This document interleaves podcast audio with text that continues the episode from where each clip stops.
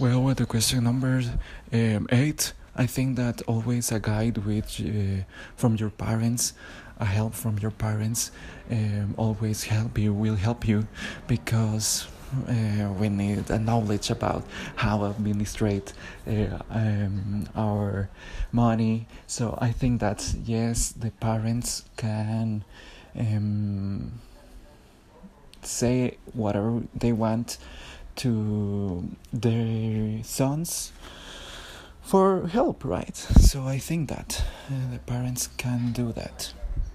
Well, with the question number nine, I think I um, agree with this state statement because um, I think and well, I think that all of us uh, uh, know that that the gasoline harms the environment most specifically, the combustion harms not the environment, the nature, and the electric cars. I'll talk.